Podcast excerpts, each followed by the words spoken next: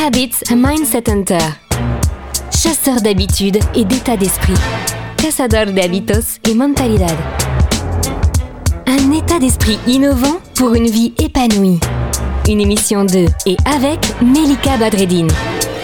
Bonjour, bonjour, bonjour chère communauté, grâce à vous nous sommes dans 31 pays aujourd'hui, nous sommes dans le top 50 de Podcastix et toujours avec le plus grand plaisir. Merci pour vos étoiles et vos partages et votre soutien, merci, merci. Aujourd'hui, nous avons l'immense plaisir de euh, d'accueillir, de, de, de, de, recevoir euh, tous les partages de Gwenaëlle Percio aujourd'hui, auteure, psychologue, psychopraticienne.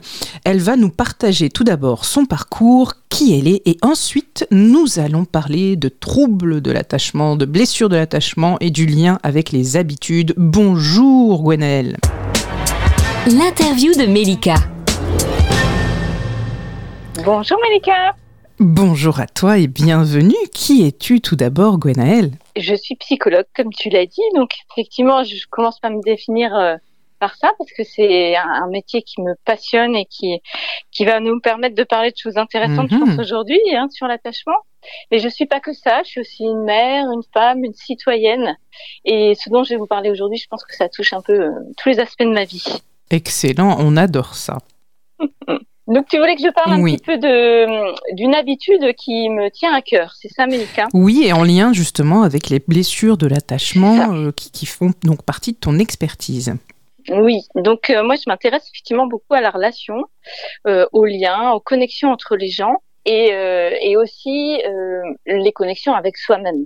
Parce que je pense que tout le monde sera d'accord pour reconnaître qu'on connecte bien aux autres quand on est connecté à soi. Et il y a une habitude qui me semble du coup importante par rapport à ça, c'est euh, l'habitude de la curiosité. Donc ce que j'entends par là, c'est euh, garder un peu un, esprit euh, ouvert, alors sûrement pas à, tout moment hein, de notre quotidien, mais en tout cas suffisamment souvent pour rester frais entre guillemets sur ce qui peut se passer autour de nous et aussi à l'intérieur de soi. Hein. C'était un peu comme ça que j'avais envie de l'aborder, la curiosité par rapport à, à mes pensées, mes ressentis, mes fonctionnements, euh, ce qui va bien, mais aussi ce qui va pas, ce sur quoi je patine. Et ça, je crois que c'est quelque chose que on a tous un petit peu, hein, parce que quand même, on est tous quand même naturellement portés euh, vers la compréhension de ce qui se passe en nous, autour de nous. Euh, mais il y en a qui, qui l'ont un peu plus que d'autres, et je crois que ça peut aider. Oui, oui, je suis bien d'accord avec toi, mais je bois tes paroles.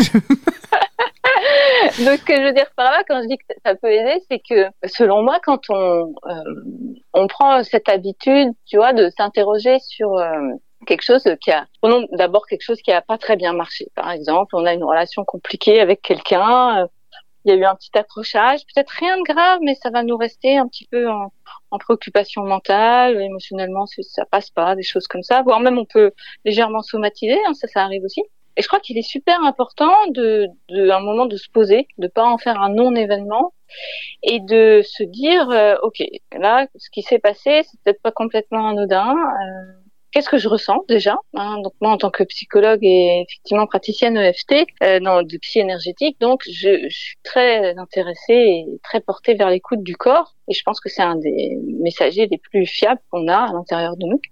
Donc de se poser puis de voir un peu euh, quelle est la météo intérieure. Tu vois? Avoir cette curiosité pour ça. Et, euh, et, pour en tirer euh, alors parfois des éclaircissements assez évidents et parfois non. Donc quand, quand ça suffit pas, quand on comprend pas par soi-même, c'est là où bah, c'est parfois intéressant d'avoir un autre point de vue, de connecter, hein, pour reprendre ce terme de la connexion, connecter avec quelqu'un qui peut être euh, un ami ou, un professionnel, quoi, selon selon la, l'intensité de la, la, situation. Et alors, ce que j'ai aussi envie d'ajouter aussi tout de suite, parce que il y en a peut-être qui vont se dire, euh, oui, mais moi, je, m'interroge beaucoup, mais parfois ça me pourrit la vie. Hein, tu sais, le trop. Hein. Le trop, mhm. c'est comme le pas assez. Je pense que c'est jamais bon. Mhm.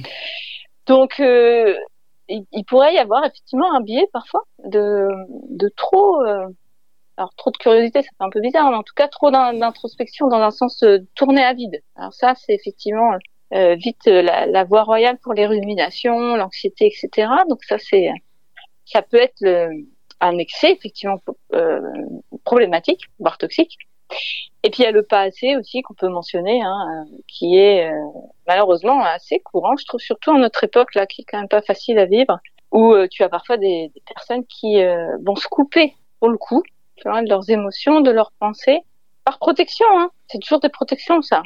Mais euh, mais bah, ça va un peu euh, mettre dans un état d'immobilisme dans ce cas-là. Alors on va peut-être continuer à fonctionner en mode robot, faire ce qu'on a à faire. Mais les émotions, hein, les pensées, les sensations euh, qui restent à l'intérieur, bon bah elles sont un petit peu voilà en attente.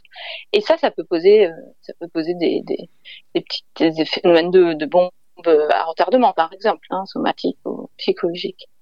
Donc la voie du milieu, hein, si, je reviens à ce que je nous souhaite à tous, c'est la voie du milieu, c'est-à-dire de rester ouvert, curieux sur soi, sur euh, aussi les autres évidemment, euh, dans, dans un juste équilibre. Et ça, je crois que c'est une bonne habitude. Oui, je vois, je vois très bien ce que tu veux dire. Euh, et c'est toujours euh, avec cette parole très juste, justement, euh, de, de, cet équilibre à conserver, finalement, c'est là la clé. C'est vraiment comme, comme un chemin, en fait, hein, de, d'avancer à, à, la fois sur cette exploration interne, mais pas non plus de courir comme un dératé anxieux euh, qui voudrait avoir déjà tout compris euh, euh, tout de suite. Hein, ça, parfois, j'observe ça, moi, avec certains patients qui ont plutôt un attachement anxieux, pour le coup. Hein, il y a différents styles d'attachement, et notamment cet attachement anxieux qui fait qu'il y a des personnes qui qui sont obsédées par des questions, des, des questionnements qui tournent très très vite à, à, sec en fait, et, et qui vont du coup ben, rester dans cet état émotionnels euh, non résolus. Et puis tu as parfois, on en a moins ça par contre, je, je trouve en tant que thérapeute, mais tu as parfois donc l'autre excès, hein, cette personne plutôt avec un attachement évitant pour le coup, qu'on voit moins en cabinet, mais euh, qui eux manquent à l'inverse hein, d'introspection et de curiosité. Et dans les deux cas, c'est problématique.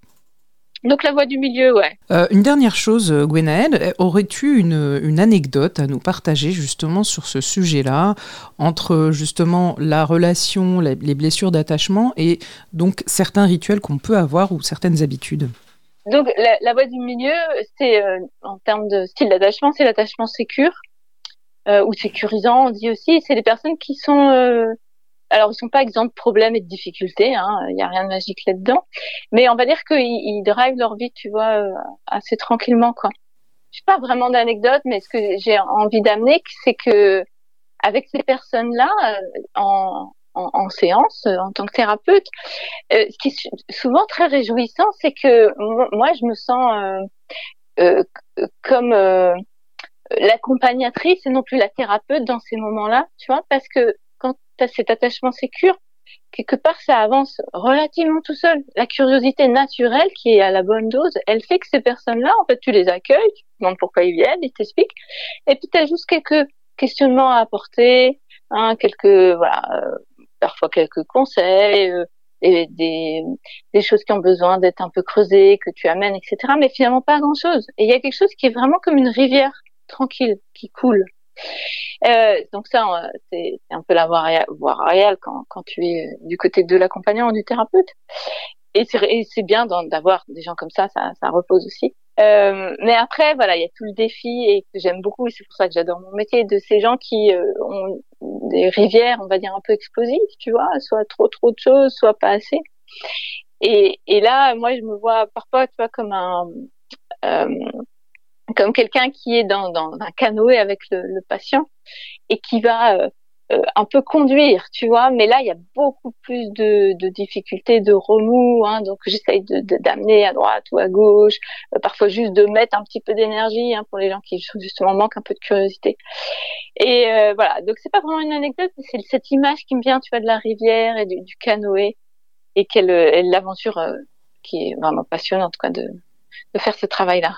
Excellent. Merci beaucoup, Gwenaël, pour ce partage. Et euh, je sens que vraiment, il y a un grand intérêt, euh, énorme intérêt, euh, parce qu'au cabinet, je rencontre également beaucoup de personnes qui se questionnent et qui constatent bien qu'il y a des schémas qui reviennent. Et d'ailleurs, c'est une des choses qu'on peut lire en premier dans ton livre sur les blessures de l'attachement, justement, guérir les blessures d'attachement, qui est sorti en février 2021. Est-ce que tu peux nous en dire deux mots oui, euh, donc les blessures d'attachement, ça, nous concerne tous. Hein. On a tous eu euh, à minima euh, des difficultés dans, l'enfance, hein. principalement les blessures d'attachement, c'est dans l'enfance, l'adolescence aussi, avec nos parents en particulier, pas que, mais quand même, là aussi principalement, et, qui ont amené à certains types de fonctionnement. Donc quand ça s'est bien passé, c'est l'attachement sécure que j'ai décrit tout à l'heure, tu vois, la rivière qui coule assez tranquillement, la voie du milieu. Ça concerne quand même une personne sur deux, hein, c'est pas c'est pas euh, rare en fait, heureusement. Et puis après, tu as deux autres grands styles d'attachement, euh, l'attachement anxieux, qui est donc cette rivière débordante, pour reprendre cette image, hein, beaucoup d'émotions, de préoccupations, ça tourne à vide, c'est un excès de curiosité, on dirait. Et l'attachement évitant, c'est euh, à l'inverse, un, manque de curiosité pour le coup. La rivière est un peu à sec et là on galère.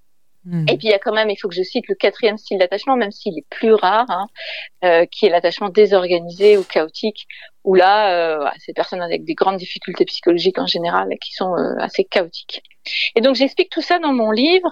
L'idée de ce bouquin, c'était de, rendre accessibles des concepts euh, qui sont vraiment passionnants, je trouve, dans le sens qu'ils expliquent de façon simple et claire, avec des, pistes de résolution, hein, vraiment, nos manières de, de, fonctionner au quotidien, que ce soit avec nos gamins, notre couple, mais même aussi au boulot, dans la vie en général. Parfait. Merci beaucoup, Gwenaëlle. Merci. On te retrouve aussi dans des podcasts. On te retrouve dans plein, plein de choses, tes articles et peut-être, peut-être aussi d'autres livres qui vont euh, arriver bientôt. Absolument. Je sentais que ça couvait quelque part. Merci, oui, À très bientôt. Au revoir. Le bon plan de Melika. Alors, chère communauté, avez-vous bien entendu et avez-vous bien écouté euh, ce que notre invité d'aujourd'hui, Gwenaël Persio, nous a partagé?